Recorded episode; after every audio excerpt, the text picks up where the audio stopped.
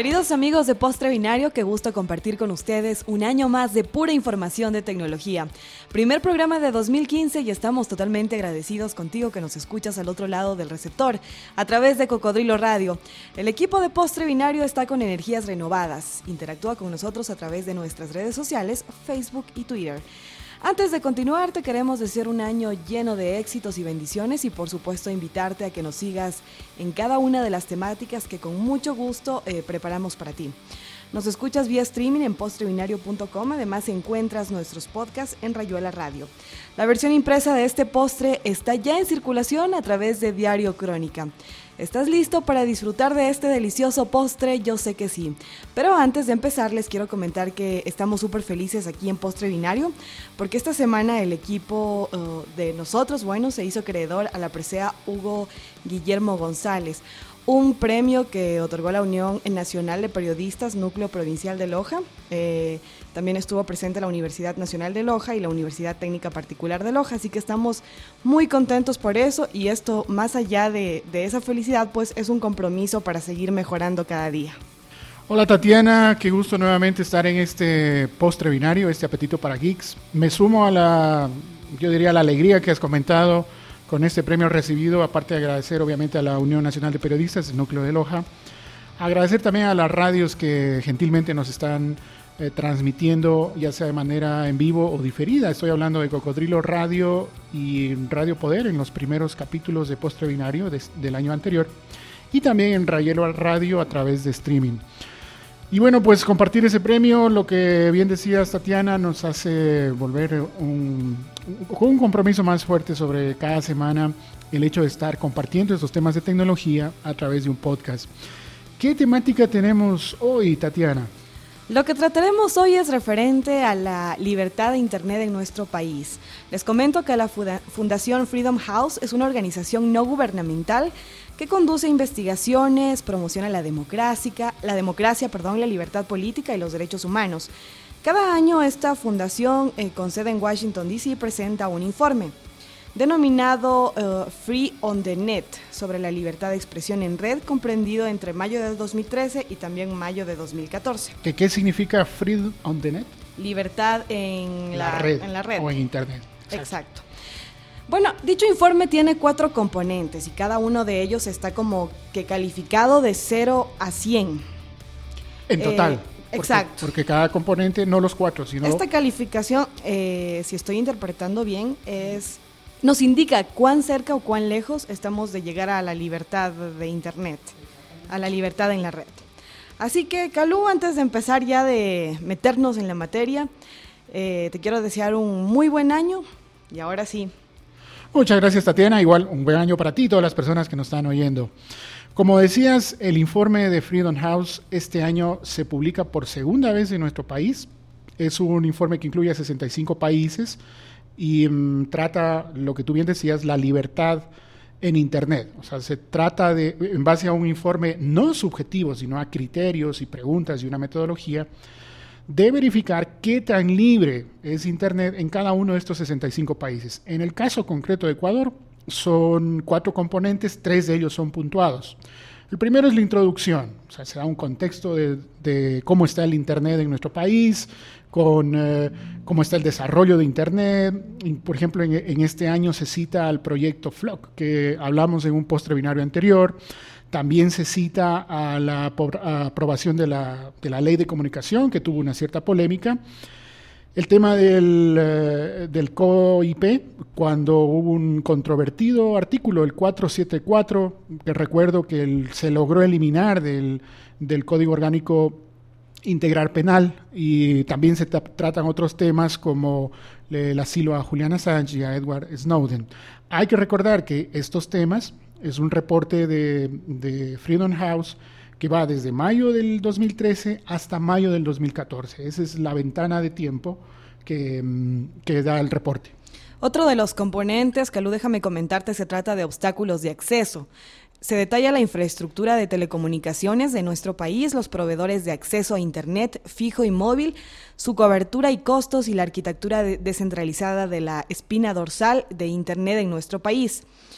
Se incluye la iniciativa Wiki y la poca independencia gubernamental que tienen los organismos reguladores de telecomunicaciones. Esto es súper interesante, Calú. Sí, como decías en la Wiki del Código Orgánico de la Economía Social del Conocimiento e Innovación, es una sigla un poco rara, COES más I, que está detrás eh, Cenecit eh, llevando esta iniciativa, que nos parece súper interesante. Eso se trata en, dos, eh, en el tema 2, obstáculos de acceso. Y el 3, limitantes de contenido en cambio, aquí se habla aquellos temas que justamente mm, obstruyen la posibilidad de que se pueda expresar el Internet en un potencial pleno. ¿no? Se, detalla el constante asedio a, medios digitales o impresos que ha tenido nuestro país en este lapso de tiempo.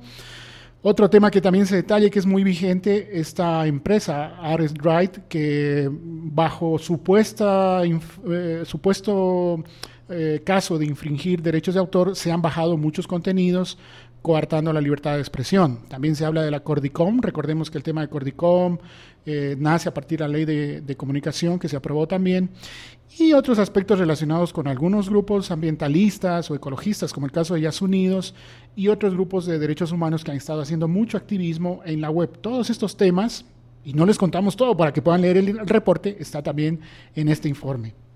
También hablamos de violaciones a derechos de usuarios, es un componente más, más extenso. Empieza destacando la ambivalencia del gobierno, por un lado desarrollando TICs y ofreciendo asilo a Sánchez Nauden, y por otro incrementando las peleas con medios y periodistas. No sé, Calú, si dentro de, de este componente de violaciones a derechos de usuarios también están los hackers. Sí, si es que ha habido algún tipo de ataque contra un sitio web, eso se considera una especie de punto negativo en contra de la libertad de expresión en Internet. Eh, si es que ha habido alguna estrategia de bajar algún tipo de, sitio web a través de un ataque o, algún otro tipo de suplantación de identidad. Eso también está contemplado en este punto. Haciendo un resumen de los tres capítulos o los tres componentes puntuados, este año, digo este año con referencia al reporte 2014, eh, empieza a puntuarse obstáculos de acceso con un puntaje de 9. Hay que recordar que este es de 0 a 25. Mientras más bajo es el puntaje, hay más libertad. El de limitantes de contenido sube a 11, o sea, somos menos libres según este reporte porque tiene un puntaje más alto. Y el tercer punto, del de violación a derechos de usuarios, sube a 17, una sumatoria total de 37, que dentro de la escala global estamos hablando de que hay un grado de libertad parcialmente libre en nuestro país. Ese es el reporte del 2014. Pero lo interesante es de que la elaboración de este reporte no es, yo diría, control remoto desde las oficinas de Washington. Se, eh, toma un conjunto de reportes o de, o de mm, recortes de prensa tal y se ponen a hacer el reporte, sino al contrario, es eh, elaborado por alguien en nuestro país, por una contraparte local. Así que eh, en vez de seguir mintiéndoles sobre el reporte, hemos invitado a quien elaboró el reporte para que nos cuente eh, algunas cosas con mucho más detalle que de lo que nosotros podemos hacer.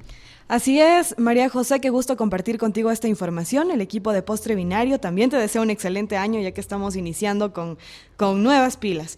Pues tenemos varias dudas e inquietudes con las cuales te pedimos que nos ayudes. Queridos amigos, invitada de lujo en Postre Binario, María José Calderón. María José, coméntanos, ¿cómo ves la puntuación que tiene nuestro país ahora en relación al 2013, que fue un año que también se realizó un reporte por esta fundación? Hola con todos, Calú, Tatiana, felicitaciones por el premio ante todo y feliz año. Muchas gracias. Em, gracias por, invitarme. Em, volviendo un, poco a lo que me, acaban de preguntar sobre cómo se elaboró tal vez, ¿esa era la, la pregunta? Sí, sí, bueno, básicamente se, se, hace una indagación profunda sobre no solo los hechos cotidianos que afectan a usuarios cotidianos, como el tema específico de mm, lo que mencionaba hace un momento Calú, mm, rights, etcétera, sino que se hace una investigación más profunda sobre políticas públicas, cuestiones que sí afectan, mejoran o de alguna forma inciden en la relación entre la ciudadanía, el Estado, las empresas de telecomunicaciones y un poco todos lo que forman el ecosistema de Internet. Eh, este análisis tiene también algunas contrapartes y varios, y, si, quieren, si quieren hacemos un poco de política comparada. Es decir, nosotros podemos evaluar que las situaciones locales, por ejemplo, si tienen diferencia con otros países, debido a cuestiones, por ejemplo, como acceso y conectividad. El caso ecuatoriano tiene cuestiones muy positivas respecto a eso. Somos los países con mayor eh, velocidad, por ejemplo. Y para un país pequeño esto sí tiene un impacto eh, sumamente importante. ¿Por qué hablamos de todo esto? Porque todo esto tiene una relación con procesos democráticos esenciales, no solamente que, cuestiones de libertad de expresión, sino ya avances sofisticados como lo que se menciona en el, en el, informe, como la posibilidad de elaborar un código eh, entre la ciudadanía o que esté directamente apoyando en la elaboración del, código, por ejemplo, el caso del Código Orgánico de Economía Social del Conocimiento. Eh, lo que vendrá próximamente también toma en cuenta eh, actividades ciudadanas importantes, como por ejemplo los foros de gobernanza en Internet que se han realizado, uno en Campus Party, tengo entendido, esto vendrá al, siguiente año, eh, otro en Chispal, que sí tiene que ver con el diálogo con la ciudadanía. Eh, frente a estas opciones y oportunidades tenemos algunas cuestiones que sí debemos observar como ciudadanos y que son negativas. El caso de Ares Rights, por ejemplo, que si bien es cierto es bastante paradigmático, en otros países de América Latina, inclusive con menores accesos y libertad al Internet, tiene, no, no, tiene la misma incidencia. O sea, esto fue un caso, si quieren ustedes, solo pasa en el Ecuador. Eh, en otras partes, Brasil, Argentina, países mucho más grandes, eh, las violaciones, entre comillas, a, derechos de autor se dan de otra manera, se dan mediante procesos legales, judiciales y bajo otro tipo de órdenes directamente de los afectados. Quiero decir con esto que existe una seguridad jurídica un poco más elaborada para cuestiones de derechos de autor y no, y no se hacen remotamente a partir de, de terceros, como es el caso de esta empresa, que sería una cuestión para analizarse. María José, eh, tomando en cuenta de que mm, eh, la organización que auspicia este tipo de reportes es Freedom House y que ha tenido algunas críticas, no solo por parte del gobierno actual, hablo inclusive en el global, sin que yo dé juicios de valor sobre esas críticas, simplemente digo que ha habido unas críticas, ¿cómo pudiésemos tener la certeza que este tipo de reporte es lo más objetivo posible eh, de tal manera de que haya una confianza por parte de las personas que tienen acceso al documento de decir efectivamente pues es un puntaje bastante cercano a la realidad. Hay varios reportes de esta índole. Yo tengo entendido que el de mayor crítica tiene que ver con el de la CIDH, la Comisión Interamericana de Derechos Humanos, que tiene un reporte sobre libertad de acceso a Internet. Eh, un poco para que estén, para que veamos de dónde viene la fuente. Eh, básicamente, la, la sección particular de la investigación sobre Internet no es eh, ni financiada específicamente por algún grupo de poder especial. Quiero decir, hay varios actores, entre esos académicos, entre esos, eh, parte creo, tengo entendido la fundación de, de, LESIC, por, ejemplo.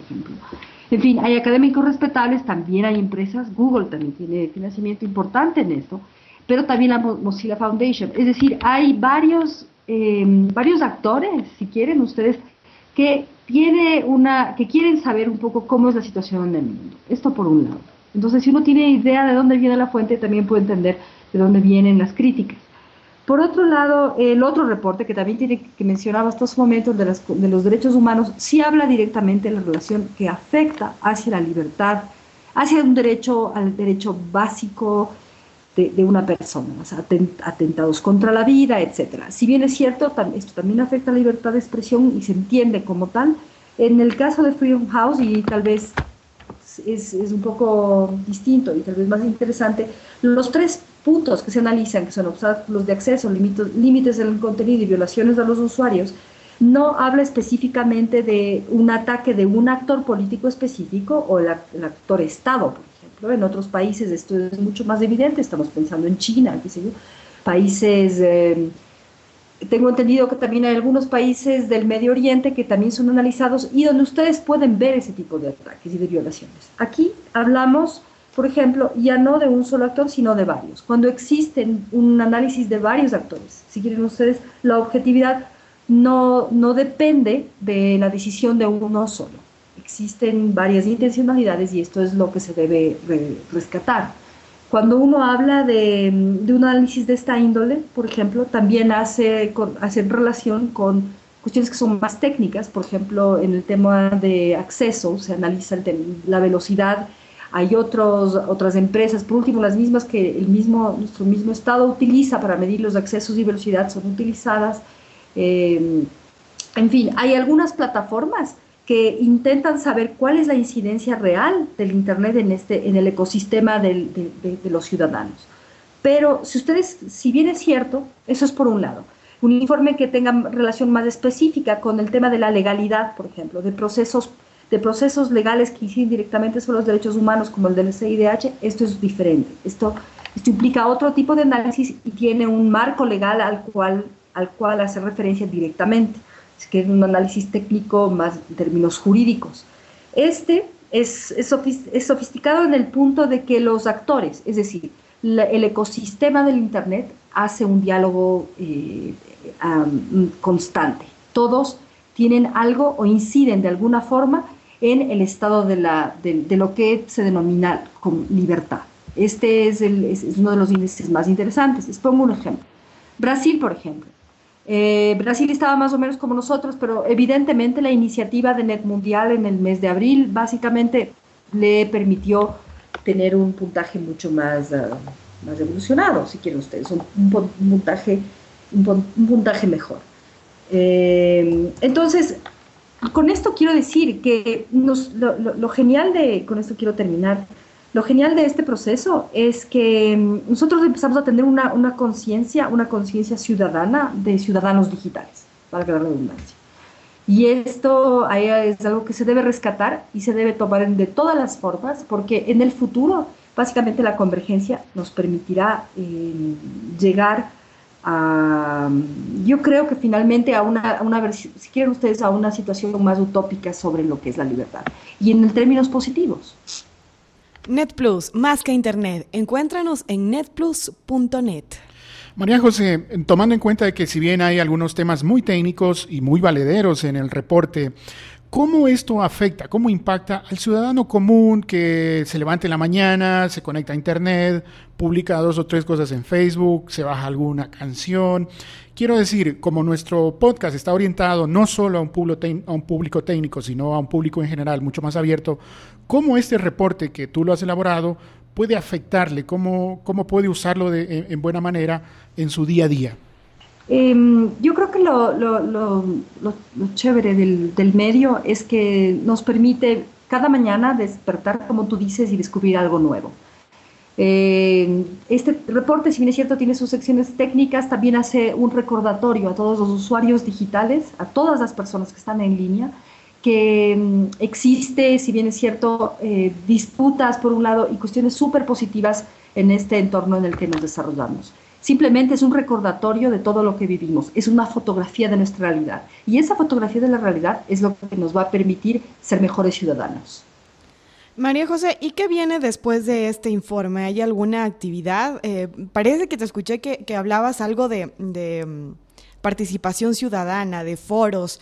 ¿Cómo, ¿Cómo se toma este informe como base para elaborar estos, estas discusiones?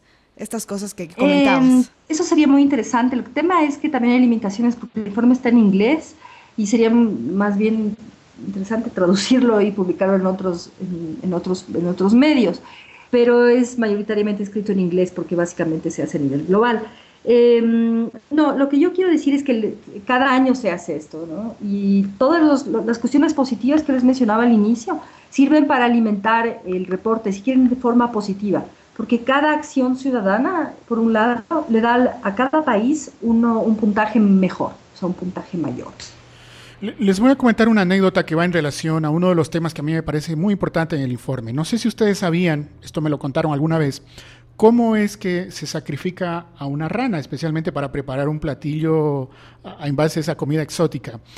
A esta rana se la pone en una olla de, con agua, con agua a temperatura ambiente, y luego esta olla se la lleva a fuego lento. La temperatura va subiendo, la rana no tiene esa percepción de darse cuenta de que esa temperatura grado a grado va subiendo y hay un momento que muere porque no soporta ese tipo de temperatura. Es una muerte lenta sin que el animal se dé cuenta.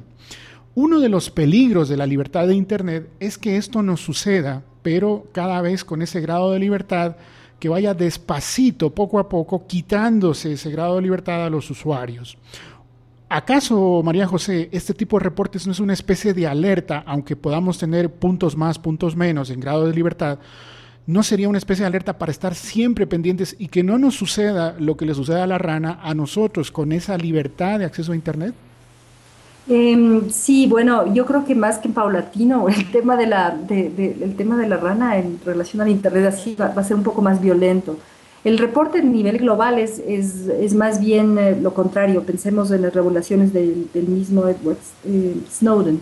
O sea, hay, hay cuestiones que están haciendo que las, los estados, los gobiernos empiecen a controlar cada vez más. Hay un afán importante de control. Y esto no solo pasa aquí, pasa en todo el mundo. Por tanto, ¿no sería interesante de que si esto está sucediendo, eh, hablaba de ejemplo de la rana, ya no solo para el usuario técnico que día a día, como tú u otras personas, se están documentando a través de medios digitales, sino para el usuario común que de pronto se da cuenta de estos temas, que a lo mejor Snowden y Assange son apellidos todavía muy lejanos, ¿acaso no será un buen elemento para que esas personas se puedan involucrar en este tipo de debates globales? Exactamente, yo creo que inclusive iniciativas como la de postre binario, como ustedes, están permitiendo que esto llegue a otros, a otros oídos, no necesariamente técnicos, sino a todos los ciudadanos que nos conectamos en redes sociales todas las mañanas. Es decir, quiero decir con esto que ahora es el momento y que si bien es cierto, esto es, lo que es un indicador importante, decir, bueno, aquí está pasando algo, tenemos que estar más activos y esa actividad nos permite ser, yo como, como decía hace un momento, mejores ciudadanos no porque, no solo en términos digitales, sino porque el futuro va a ser así. En el futuro, eh, yo creo que, que si quieren la ciudadanía digital, la ciudadanía va a ser una ciudadanía digital. Y, bueno, esto es básicamente lo que quería decir. Qué chévere tenerte aquí en Postre Binario, María José. Realmente qué bueno poder tener de primera mano eh, a la autora de, este reporte que nos haya podido comentar. Entiendo y conocemos también de que tu participación es también a través de la Asociación de Usuarios Digitales, pero a ti personalmente, ¿dónde te encontramos? ¿Cuál es tu vida digital con tus cuentas eh, en redes sociales? Em, ya, eh, mi, cuenta de Twitter es María José, o sea, María José C al final, como mi nombre. Eh, facilita, ahí tengo el link de, mi blog, que es una cuestión más bien lúdica, poder encontrar. Por, último, pues ahí tiene la cuestión también, pueden encontrar el link de mi, de mi, de mi página oficial en LinkedIn y cuestiones más técnicas, más más formales. Lo vamos a enlazar una vez de que el podcast esté subido a la web. Agradecerte, María José, por este espacio y eh, animarnos entre todos a estar pendientes de estos temas, a sacarlos a debate público para que tengamos esa conciencia de participación ciudadana a través de nuevos medios.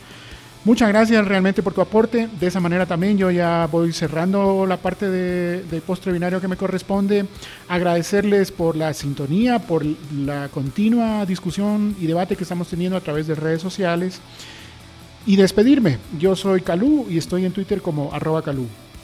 Muchas gracias María José por estar con nosotros en Postre Binario realmente un mensaje súper claro que nos preocupemos por esto, porque esto es nuestro presente y también nuestro futuro. Algo así dijiste María José y lo rescato. Qué chévere.